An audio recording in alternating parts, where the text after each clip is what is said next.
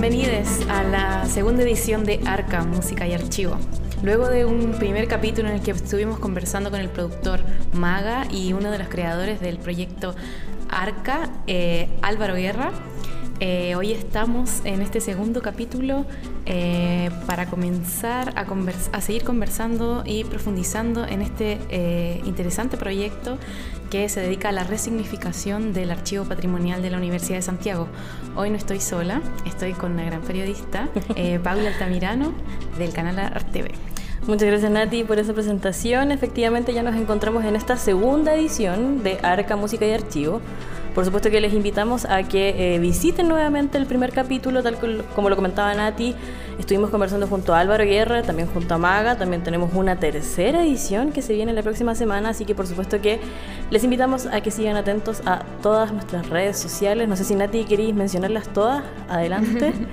sí, bueno, estamos muy felices de poder tener estos invitados y claro, les invito a visitar también todas las cápsulas del proyecto ARCA que están albergadas en tv.arca y visitar las plataformas de nuestras alianzas que nos permiten estar hoy aquí, eh, extensión de la Universidad de Santiago a la que pertenezco, eh, la Radio La Central, eh, y eso.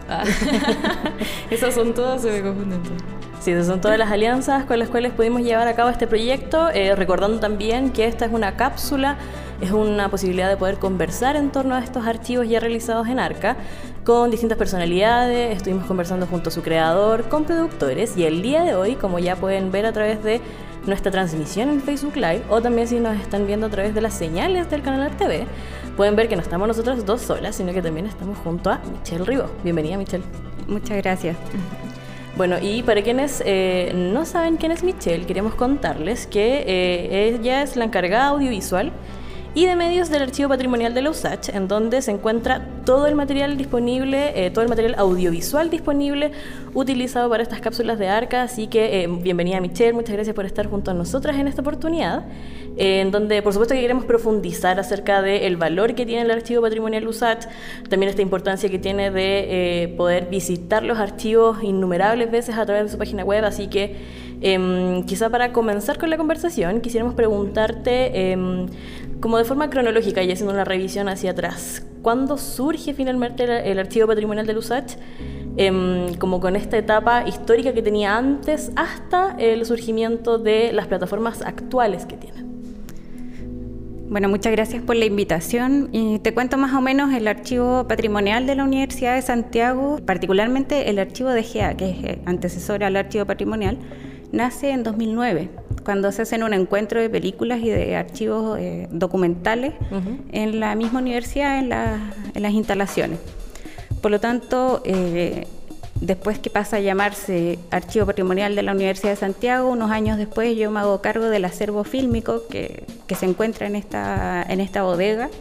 Em, y que particularmente tiene películas de 35 y 16 milímetros, eh, principalmente 16 milímetros, y eh, existe una cantidad muy variada también de material en cual como se puede acceder libremente eh, al acervo fílmico, que es como lo que más conozco principalmente del archivo. Bacán. Oye, dentro de como estas grandes cantidades de material igual, en distintos formatos, ¿cómo ha sido el proceso de clasificación un poco ahí? Porque claro, nosotros podemos ver actualmente en eh, archivo.sach.cl, si no me equivoco, eh, archivo patrimonial. Eh, ahí podemos acceder a la mayor cantidad de materiales que ustedes tienen disponibles. Entonces, ¿cómo ha sido un poco ir clasificando todo este material? Porque me imagino que era demasiado, de ahí poco a poco fueron como ordenándolo. Claro, de las 119 latas que existen fílmicas, o sea, de film, eh, hay diferentes tipos de bueno, primero en algún momento están resguardadas en la Cineteca Nacional porque en este momento, recién este año, nosotros eh, se, ganó un fondo el Archivo Patrimonial para tener una bóveda que resguarde este material en las condiciones eh, que tiene que tener un material para que se conserve.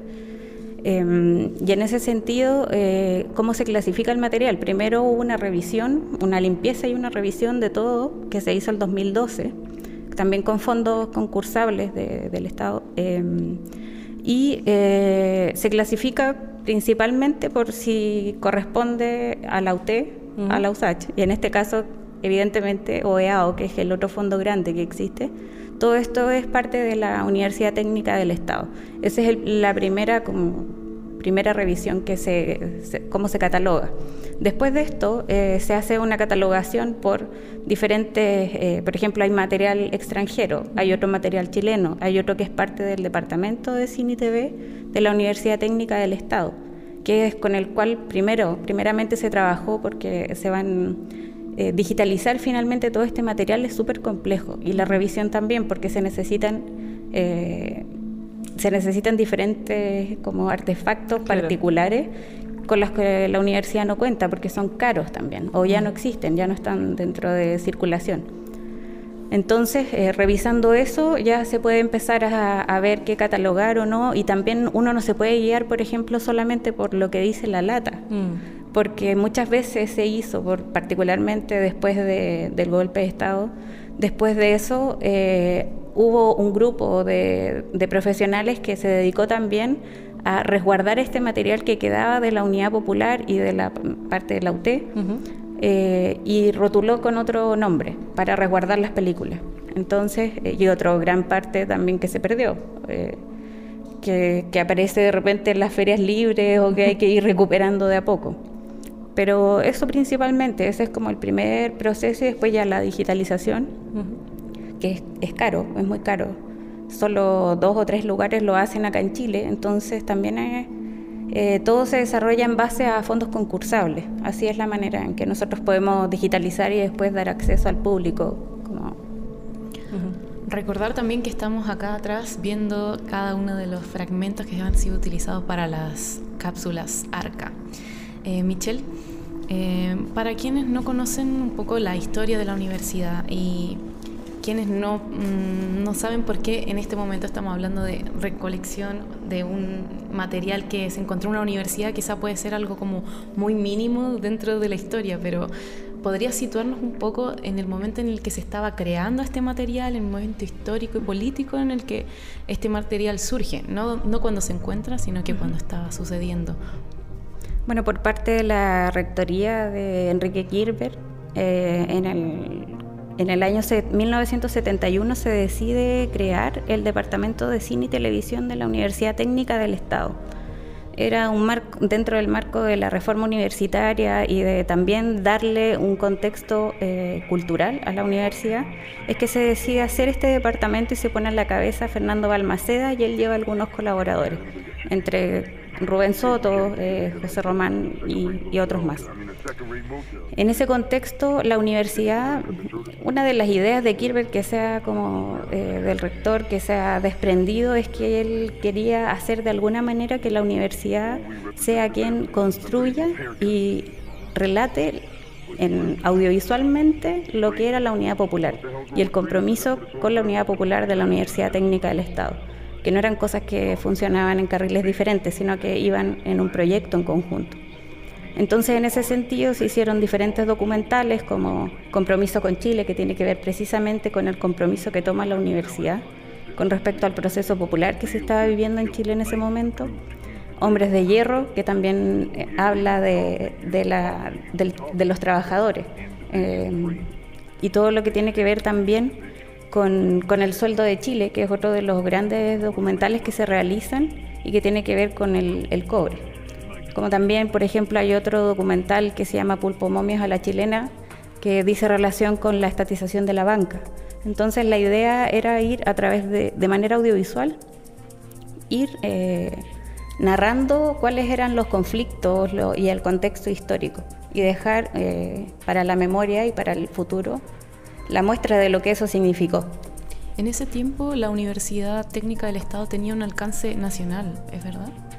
Claro, era, era en todo Chile, entonces habían sedes también, hay algunos eh, documentales particulares de algunas sedes, porque igual no todo el material fue recuperado, existía el Departamento de Cine y Televisión, también existía la Cinemateca de la UT que resguardaba materiales y que de, de eso es lo que tenemos igual una gran cantidad de material Em, y tenemos, por ejemplo, de las sedes que me preguntaba, sede La Serena, que existe particularmente, eh, y hay algunas imágenes de la sede Puerto Montt. Y algunas cosas sueltas también, hay mucho material que, em, que no tiene registro sonoro. Entonces, eh, algunos sí tienen ambas, eh, tienen esa audiovisual, pero otros eh, solo tenemos el registro de las imágenes. entonces, en ese sentido, hay, varias, varios tipos. Dentro de estos fondos que existen, hay varios tipos de colecciones también. Entonces, em, por una parte, tenemos como el material que se realizaba en el Departamento de Cine y Televisión, están los registros de cámara, están algunas eh, colaboraciones que se hicieron, o sea, por ejemplo, particularmente Antártica, que es lo que vamos a, ver hoy día, eh, fue un encargo que se hizo a la Universidad Técnica eh, por parte del Instituto Chileno Antártico. Y eso fue parte de la 27 expedición a la Antártica, este grupo, estos dos profesionales que fueron de la Universidad Técnica del Estado. Entonces, y también hay material extranjero. De, habían, nosotros no tenemos las fichas en donde se hizo la donación de ese material, pero también se puede especular, eh, principalmente que había colaboración entre otras universidades, también de la órbita socialista en ese momento. Hay mucho material de la Unión Soviética, eh, de la República Democrática Alemana, algunas cosas de Vietnam, eh, y eso más o menos como ¿Qué te puedo contar? Es muy interesante como tener esta información a la vista y comprender de que aunque es el archivo patrimonial de la USACH, corresponde a una parte importante de la historia de Chile y jugó un, rol mucho más como estatal eh, Total. del que entendemos hoy en día. A propósito de lo que comentaba Michelle, eh, de que en el segundo bloque vamos a estar viendo este material de ARCA, tratando este documental de la Antártica junto a Mercy Mercy. Em, queríamos también preguntarte acerca de eh, la importancia finalmente que tiene como la instancia de registro de todos estos materiales que, tal como nos comentabas anteriormente, pueden haber sido como mandados a que hiciera el Departamento de Cine y Televisión de la, de la UTE, de la UTE eh, así como también han sido como materiales independientes que han sido eh, rescatados.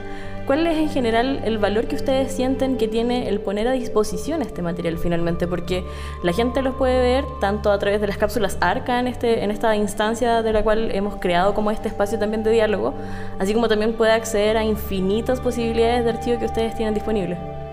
Yo creo que principalmente tiene el valor de la recuperación de la memoria histórica, que creo que también eh, el cine particularmente, el cine documental e incluso la ficción también, es capaz de, ver los escenarios y de verlos realmente no, es, muy distinta la, la, experiencia que tú tienes con un registro fílmico.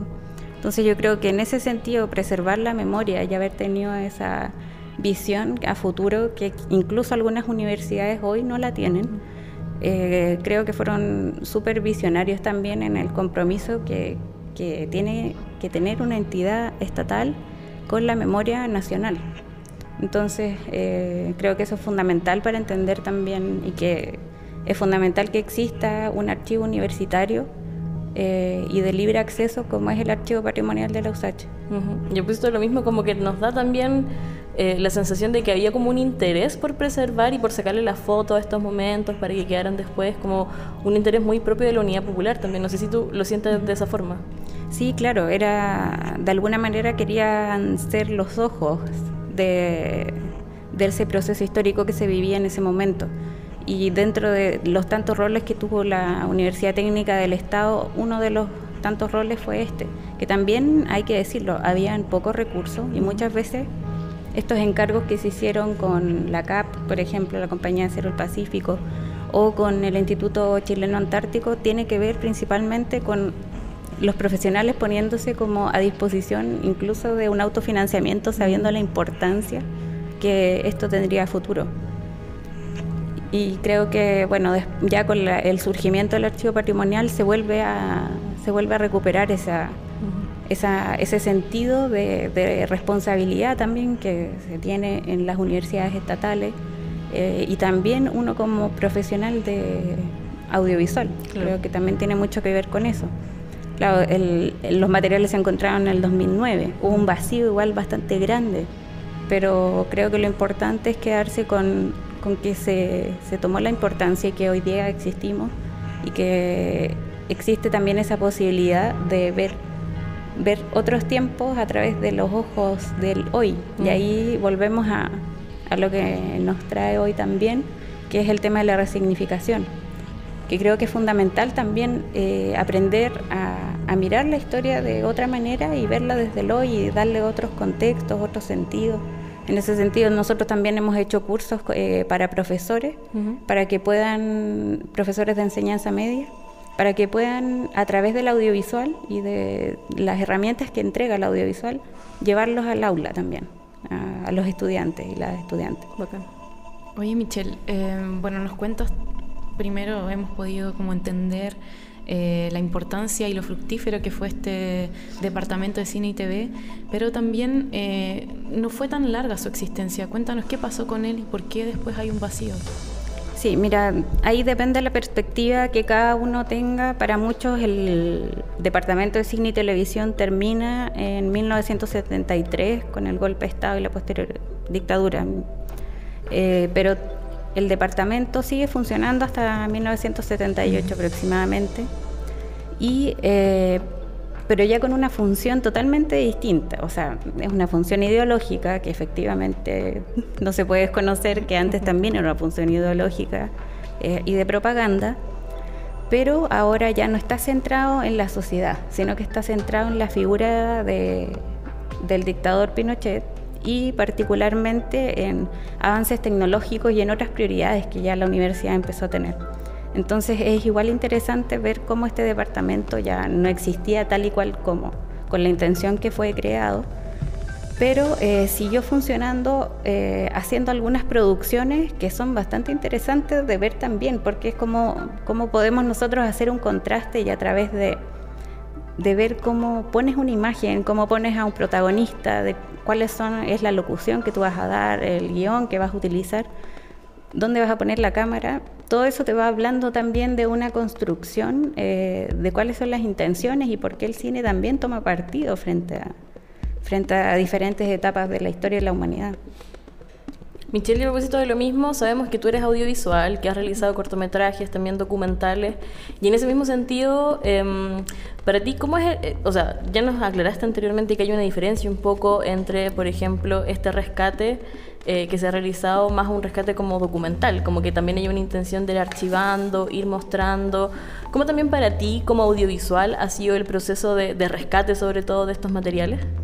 O sea, creo que eh, de repente no se en el hoy no se releva tanto la importancia, no hay tantos audiovisuales que se dediquen a eso, pero creo que muchos eh, cineastas, documentalistas, sería muy difícil la existencia de cada uno eh, si no fuera por el archivo y la memoria histórica, que puede ser eh, memoria tanto familiar, nacional, internacional, pero que todos construimos nuestra vida también en base a los recuerdos, ya con lo que nos constituye en determinado momento. Entonces creo que es fundamental, o sea, yo creo que sin archivos y sin memoria no se puede construir eh, un nuevo relato, necesitamos como esa recuperación. Eh, y creo que hacer documentales, hacer la preservación del archivo, resignificarlo, en todos los documentales finalmente uno se resignifica el material, porque lo estás haciendo para contar una nueva historia, aunque sea eh, una historia del pasado. Entonces, em, creo que es fundamental. Creo que tenemos que también todos los cineastas ponernos al servicio de, la memoria. Y creo que todo cine también, esta opinión ya más personal, todo cine es político, incluso aunque, aunque no lo diga. Entonces hay que, hay que tomar posiciones eh, claras sobre esto. Importante igual eso que, mencionas, Michelle, sobre todo para un proyecto como Arca, consideramos, creo que coincidimos en esta opinión, Nati, eh, en donde también como que se resignifica colaborando con distintos músicos electrónicos de una camada nueva de músicos también, eh, que está dando como la pelea en contra de, no sé, los grandes como sellos también, porque son muchos músicos independientes, entonces, eh, qué bacán igual que nos aportes esa perspectiva. Oye Michelle, em, Álvaro en el capítulo 1 nos comentaba de que la selección finalmente del material que se puso a disposición de los y las productoras em, fue también eh, más eh, escogido por ustedes. Cuéntanos un poco como del criterio que utilizaron para, para promover el uso de este archivo en el proyecto. Bueno, la verdad es que el proyecto ARCA fue idea de Álvaro, él es el creador, y fue de manera bastante colaborativa en que se llevó a, cabo este proyecto. Y claro, no, eh, particularmente yo hice una selección, pero en base a una decisión que tomamos en conjunto, que era ir eh, conmemorando efemérides y qué archivo existía eh, para aquellas efemérides. Entonces, en base a eso es que se realizó la selección porque yo ya tengo más o menos claro ya, por lo menos lo que he podido ver, que tampoco es el, material en todo el material, porque a veces, por lo mismo que decía al comienzo, es difícil hacer la revisión cuando no se tienen los implementos. Eh, pero a través de estas efemérides íbamos diciendo, eh, ya este mes vamos a, a mostrar el Día Internacional de los y las Trabajadoras, había archivo para esto. Eh, cuando se conmemora eh, la Antártica chilena, también tenemos este material de Antártica. Eh, y en base a eso se fue construyendo un relato que ya llevó un año de trabajo y que me parece un proyecto súper interesante precisamente porque, por lo que decía la compañera, que que creo que tiene mucho, mucho sentido em, esta resignificación y poner como poner estos archivos en juego con cosas que quizás uno no sería capaz de juntar, pero que juntas funcionan muy bien. Y que y salir también de los prejuicios de que tiene que ser todo muy como esquemático, sino que también la creación es parte también de, de las ideas que pueden ir y de apropiarse también, de apropiarse y dejar a disposición. Yo creo que es súper importante para, para, por lo menos para el archivo patrimonial, la difusión es una de las aristas más importantes. Entonces, en ese sentido, evidentemente se toman decisiones que, por ejemplo, es no poner sello de agua a, nuestro, al material que uno alberga y que la consulta y la utilización es mucho más fácil incluso que en otros archivos. Entonces esas son decisiones que se toman al ser parte de una universidad estatal y que son decisiones del equipo institucionales que, forman parte también de esta, de esta nueva como revisión que se le hace a los archivos. Ese espíritu de, como de apertura y de querer compartir el material a diferencia de otros de, que más se preocupan de resguardarlo o cobrar por el, su uso. Eh, ¿es, ¿Desde el principio nació así o en un momento se dieron cuenta o, eh, buscaron algún archivo que, que, sea similar en ese sentido o van a la vanguardia de alguna manera? Es bastante complicado encontrar archivos a nivel Mira, los archivos a nivel mundial, no te voy a decir particularmente en este país porque no hay tanto trabajo de archivo en el país, lamentablemente, no hay tantos recursos puestos en eso. Eh, es, un negocio en, internacionalmente. O sea, si tú quieres usar eh, un minuto de RAI, te salen millones de dólares, o sea, de euros. Entonces eh, es muy difícil acceder al material de archivo y hay personas naturales que se han apropiado de diferentes eh, diferentes archivos que corresponden a hechos históricos que finalmente han hecho un negocio y un lucro de eso.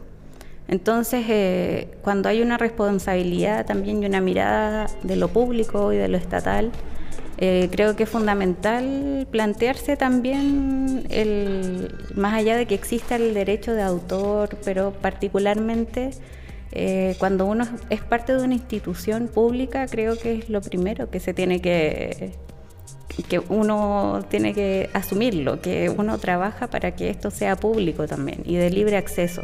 Y que también tiene que ver con esta idea de universidad pública, universal, gratuita, de calidad, que ha venido como de tanto tiempo ya eh, resonando en las calles y como exigiéndolo como un derecho, porque finalmente el acceso a la cultura también es un derecho.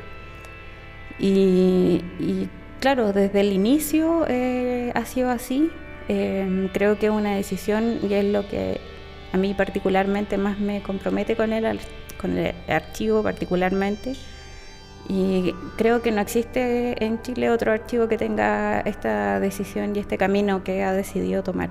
Y eso sí yo creo que es bastante vanguardista para, para cómo se entiende a veces eh, el archivo. Pero igual es complejo porque yo no te podría decir las otras instituciones están mal y nosotros estamos bien.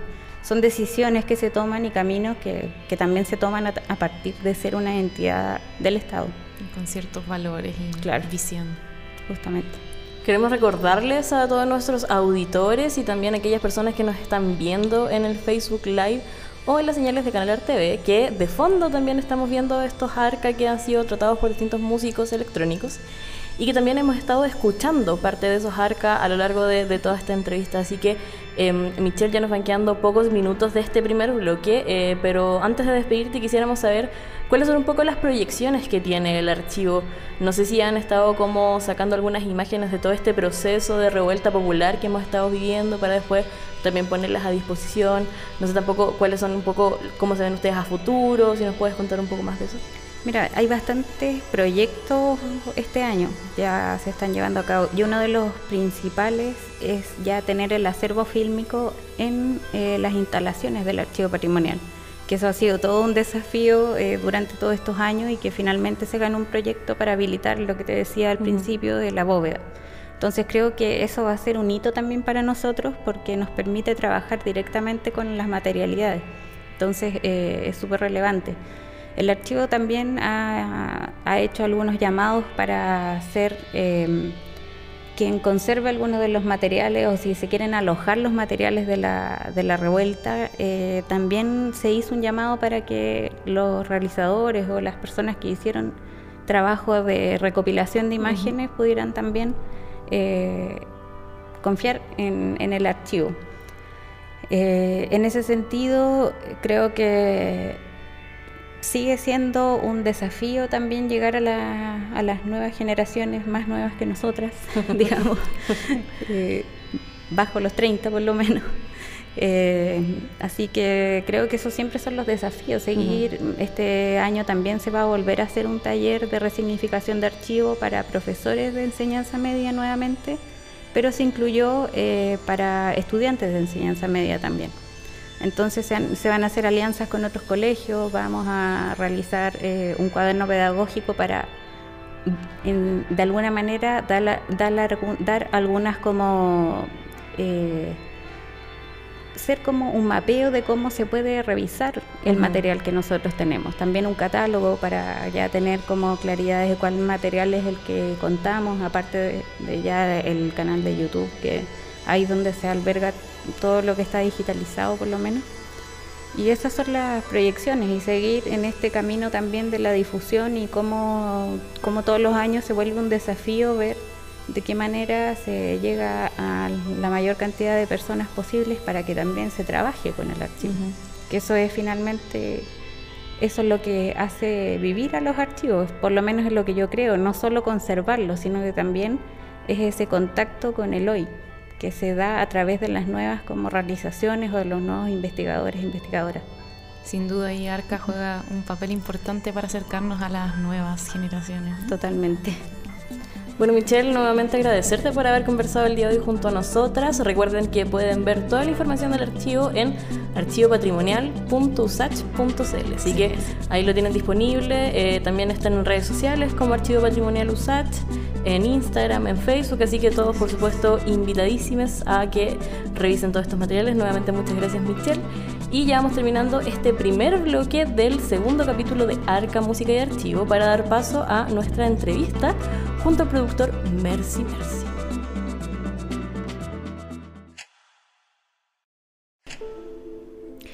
Ya estamos de vuelta con el segundo capítulo de Arca, Música y Archivo, eh, luego de conversar con Michelle Ribot y profundizar más en la importancia y alcance que tiene el archivo patrimonial de la USACH, de donde se saca todo el material eh, utilizado para las cápsulas ARCA.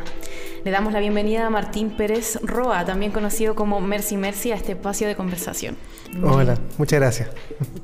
Va a tenerte en este espacio, Martín, y tal como eh, lo adelantó Michelle en el primer bloque, vamos a estar hablando acerca de tu cápsula en donde estuviste tratando un material de archivo de la Antártica, el cual fue eh, un material pedido también.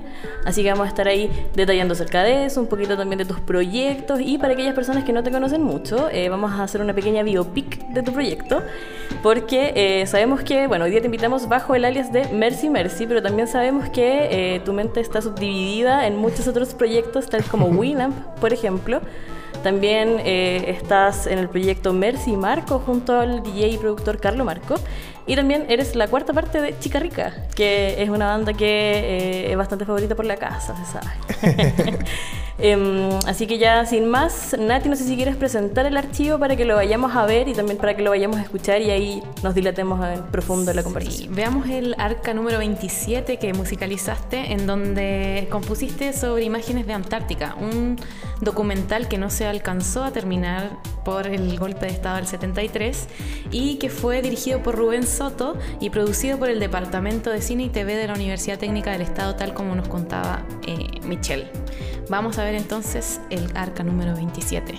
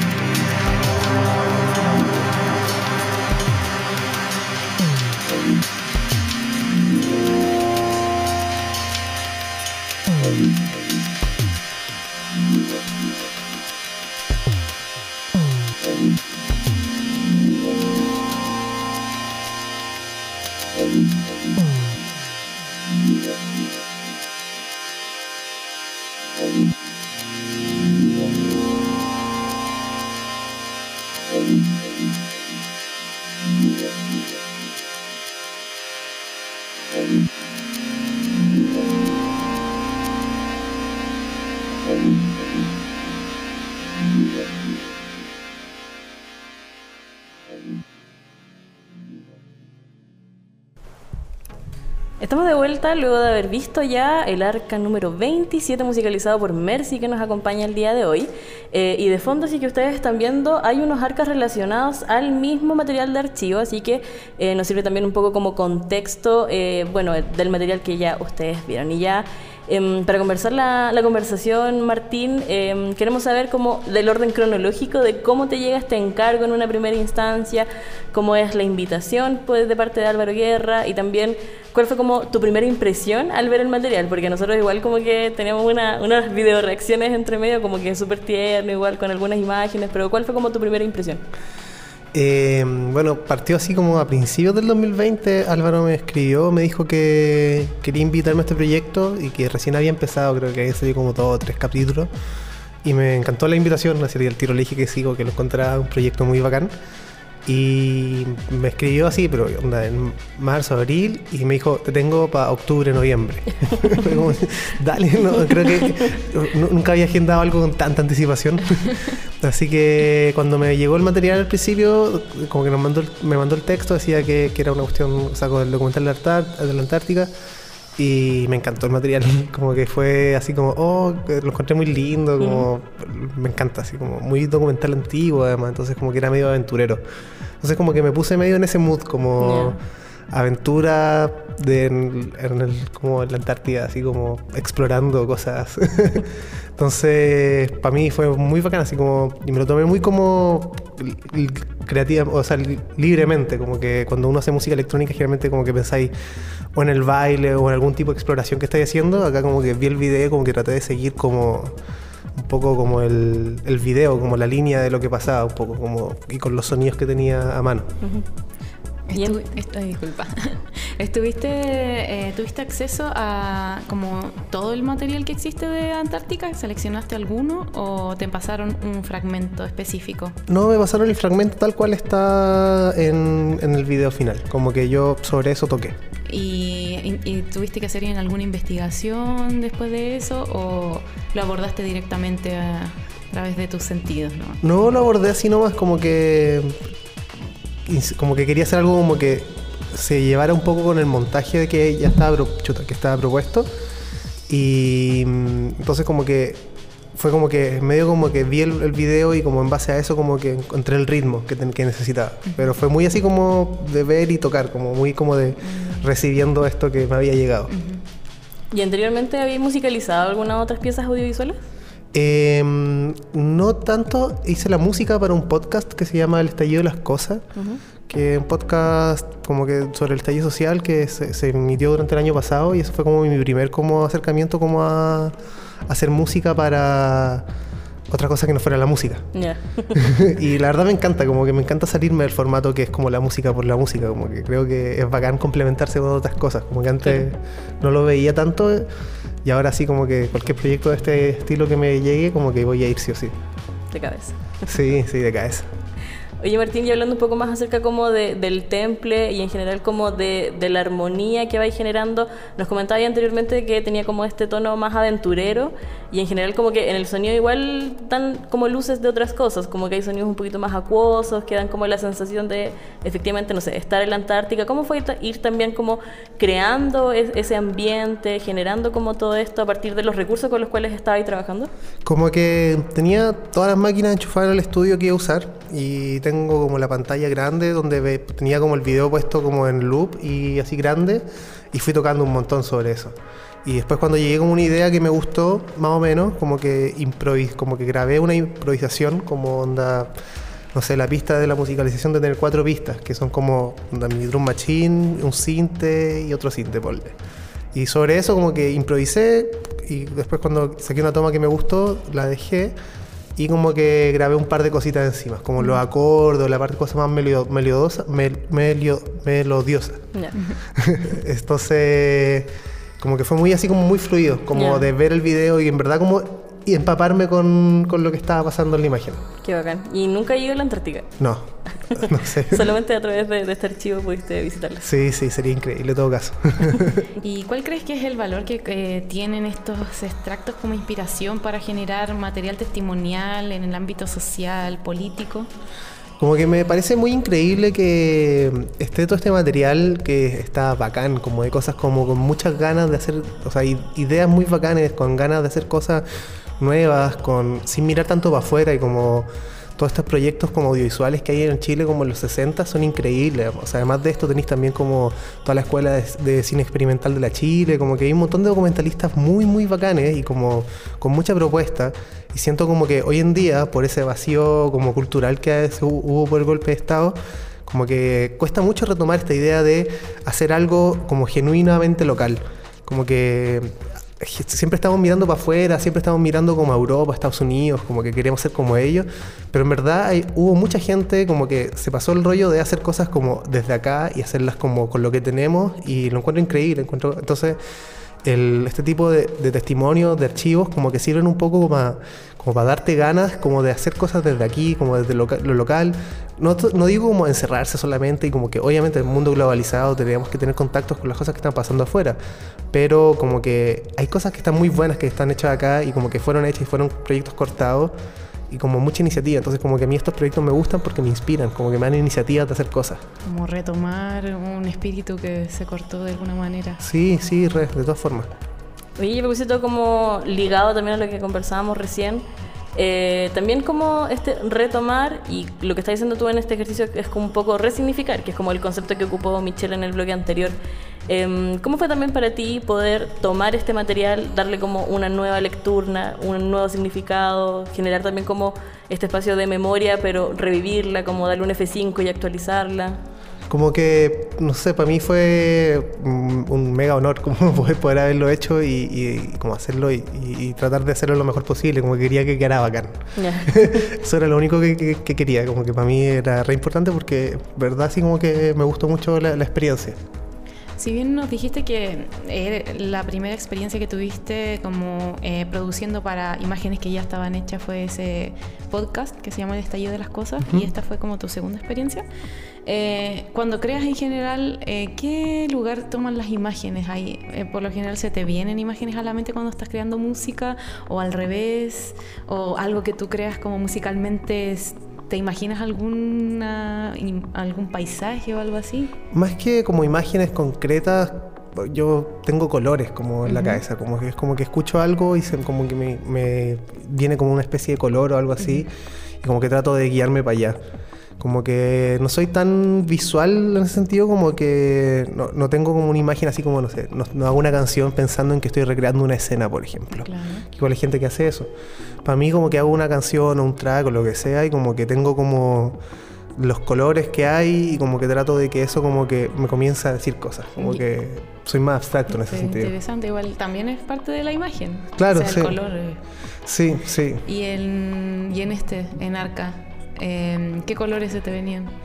O sea, para mí igual como que el video de estar filmado como en, 8 milímetros creo que es, como que ya los mismos colores del video, entonces eran como que estoy viendo la Antártida, pero no estoy viendo la Antártida como de un video de Nat Geo en 4K, estoy viendo la Antártica como del 60, entonces como que era, era como una Antártica media vintage. Claro, con glitch. Sí, sí. Pero al mismo tiempo era muy lindo porque me da la sensación de que era un espacio como muy virgen. Como que no sé si la Antártica sigue siendo igual a hoy en día, pero como que me da la sensación así como que era realmente un terreno inexplorado.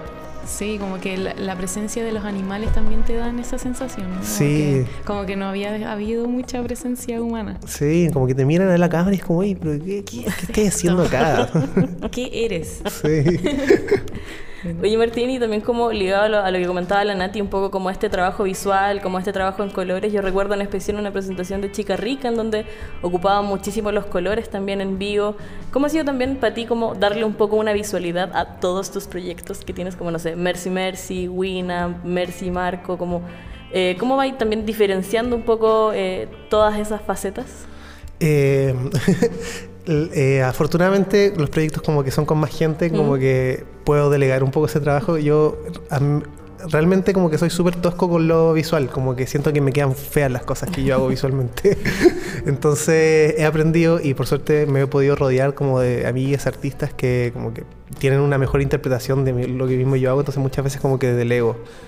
Eh, con Chica Rica muchas veces yo no soy la persona que toma las decisiones visuales, pero eh, sí como que siento que es importante como como tratar de como expresar como la música en un ámbito como que sea más visual para que como que se complemente un poco el discurso que estáis teniendo. Como que la música es una cuestión súper efímera, como muy...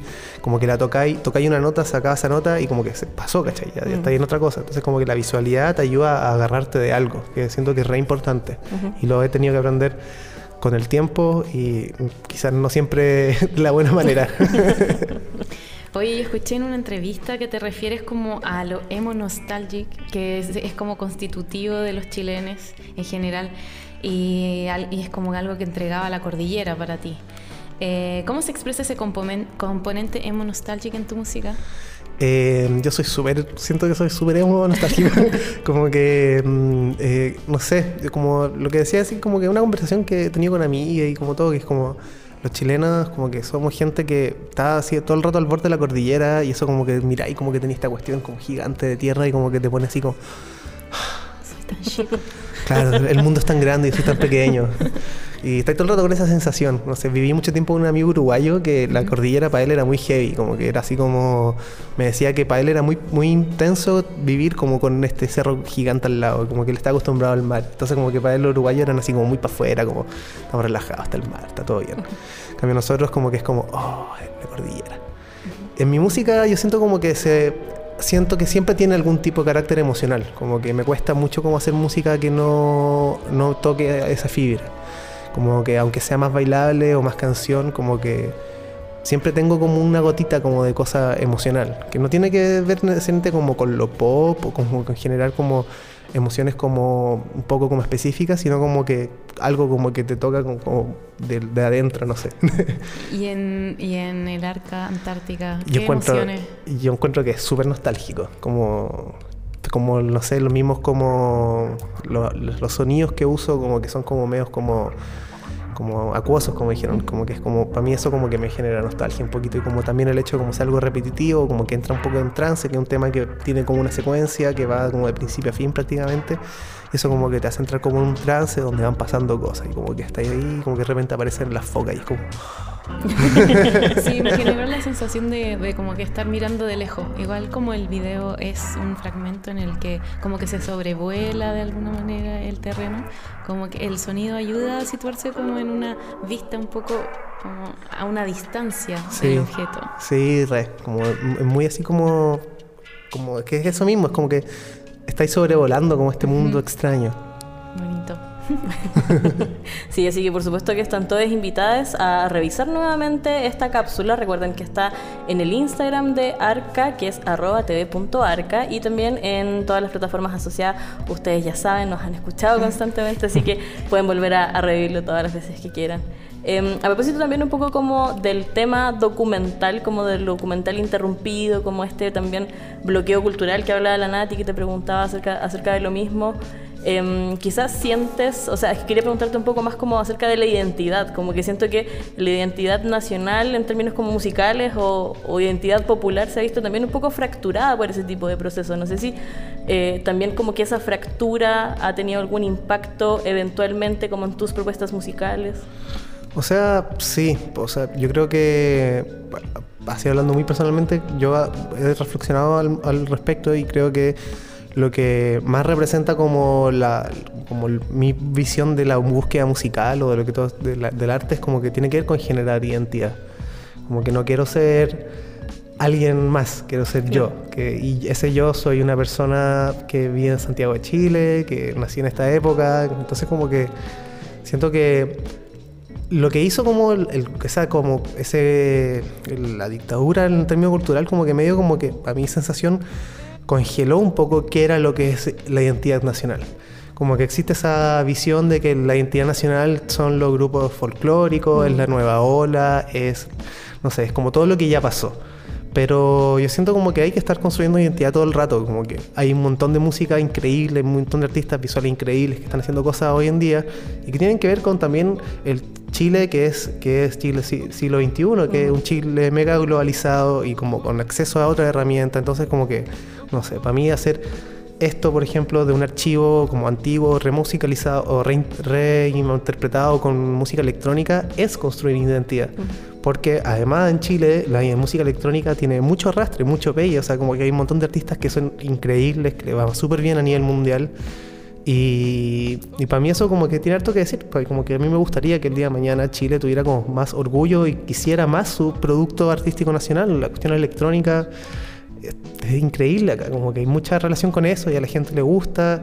Entonces, eh, yo siento como que lo que hay que apuntar es como a generar como un concepto de identidad que vaya evolucionando con el tiempo, que no se quede estático ni en un museo. Claro, pensaba en lo mismo porque como que alrededor del mundo hay muchos productores chilenos que son como muy populares, tienen mucha fama, hay harta gente que los cubre, pero quizá si se hubieran quedado en Chile como que no hubiera funcionado tanto un poco. Es muy probable. La industria es muy... Eh, es, poco amigable. Está difícil la cosa. Oye, respecto a lo que has estado creando por esa identidad eh, musical, personal y también como situada, eh, te hemos escuchado en distintos proyectos, ahora último, por ejemplo, en el Quédate en mi casa con la autoría de Winamp. Eh, algunos singles lanzados con Mercy Marco también y con las canciones que del primer larga duración de Chica Rica. ¿Cómo fue el 2020 para ti en términos de trabajo? Fue un año de crear, fue un año de creación, estuve todo el año creando, además, o sea, se vienen cosas con todos los proyectos, menos con Winamp, que es como que está ahí como en el congelador por el momento, pero el disco de Chica Rica sale ahora el 29 de enero estuve trabajando mucho en eso, hice la mezcla de casi todas las canciones y estoy muy orgulloso del trabajo que hicimos, se viene bueno. Eh, Mercy Marco también tenemos un EP que debería salir este año y estamos como haciendo cositas nuevas también, como explorando distintos sonidos.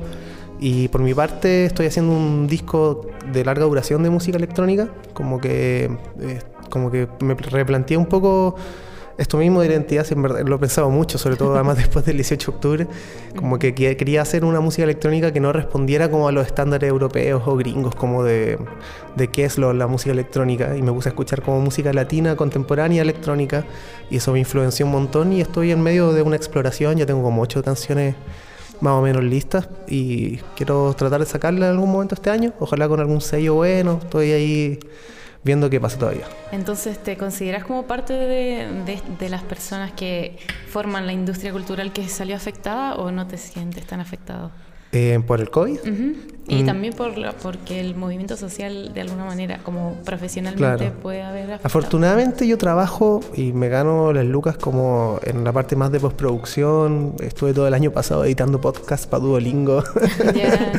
Entonces, como que por ahí me salvé, hago clases también. Como que yo no necesito tanto del envío para. el envío nunca me ha dado mucha plata. Entonces, afortunadamente, por ese lado no me no, he sufrido tanto, pero pero la cuestión se puso gay, o sea, hay mucha gente, no sé, la gente que produce fiestas o todo eso como que se fueron a la B porque además no hay ningún tipo de sí, además como que está todo en negro porque las políticas públicas como que no te dejan hacer cosas eh, que uno quisiera hacer. Entonces es súper difícil para esa gente. Sí, la política pública no te deja disfrutar. Eso te escuché una vez. Sí, es, es, real. una frase que también hemos conversado mucho con distintas personas. Eh, ¿Podrías comentarnos un poco como cuáles son todas las dimensiones en la producción musical a la que te dedicas y también en esos otros trabajos que tienes? Em, yo generalmente trabajo produciendo bandas o solistas, como que llegan al estudio con las canciones, como medias maqueteadas o no, y como que lo ayudo, como lo acompaño en el proceso de grabarlas, de producirlas, de hacer los arreglos. Entonces como que en mi estudio se hace eso.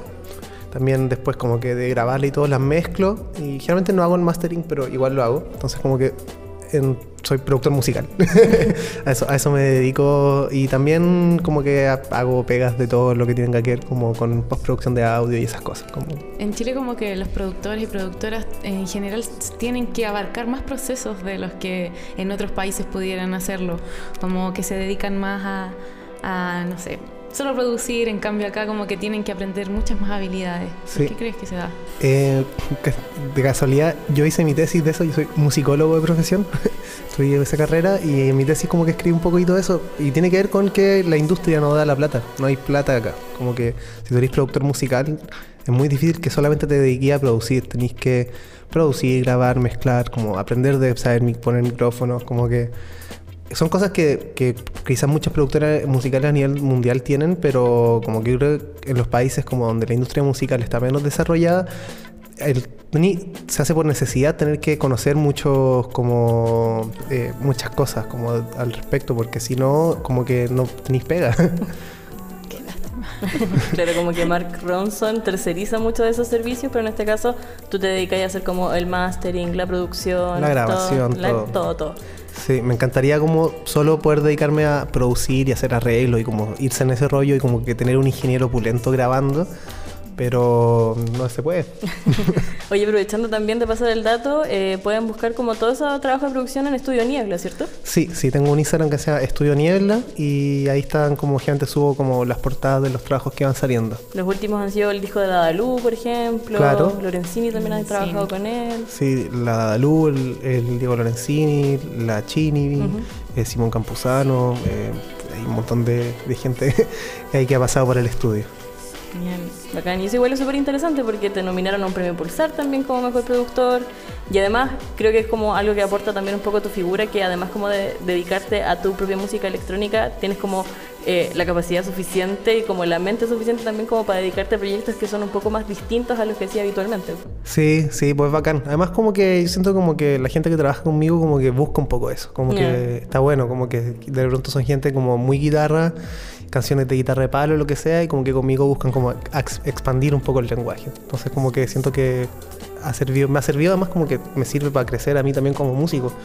Aprendo un montón y me termino generalmente haciendo amigo de las personas con las que trabajo. Bacán. Oye Martín, ya vamos eh, cerrando este segundo bloque de este segundo capítulo de Arca Música de Archivo. Queremos agradecerte, por supuesto, por haber conversado junto a nosotras. Lo pasamos increíble. Eh, y creo que también es una buena instancia para que nos comentes dónde podemos encontrar tu música, dónde podemos buscar tus proyectos, dónde podemos eh, también estar ahí atentos al nuevo lanzamiento de Chica Rica que se viene. Danos todos los datos necesarios. Para mis proyectos en general, yo uso mi Instagram como, como medio de comunicación, es arroba martinmercy con i latina. Y también el Instagram de Chica Rica, arroba rica la chica rica, ahí está toda la información. El disco sale el 29 de enero, ahí si es que hay gente interesada que lo escuche, va a estar a todas las plataformas disponibles a partir de esa fecha. Bacán. Entonces a fin de mes atentísimos a todas las plataformas digitales. Vamos a estar ahí muy atentas y atentos al nuevo disco de Chica Rica y por supuesto también a tus proyectos. Así que muchas gracias Martín por habernos acompañado el día de hoy. De nada, muchas gracias por la invitación. Muchas gracias. Y también queremos recordar que el próximo jueves se va a emitir el capítulo y el viernes por las pantallas de RTV, así que estén todos atentos. Así Eso. es, nos pueden buscar en todas las señales de eh, BTR, GTD y claro, para ver el canal de TV. Oye, yo también, otra cosa, también pueden visitar y por supuesto les invitamos a visitar eh, las distintas páginas de la Radio La Central, también por supuesto la de archivopatrimonial.usach.cl y también la de canalartv.com. Así que Sí, recordar que justo el programa que había comentado Mercy Mercy está en las plataformas de la radio La Central, El Estallido de las Cosas, donde él hizo toda la música de los programas. Así es. Muy interesante de revisar. Así es. Así que ya con eso nos despedimos. Esto ha sido Arca, Música y Arte.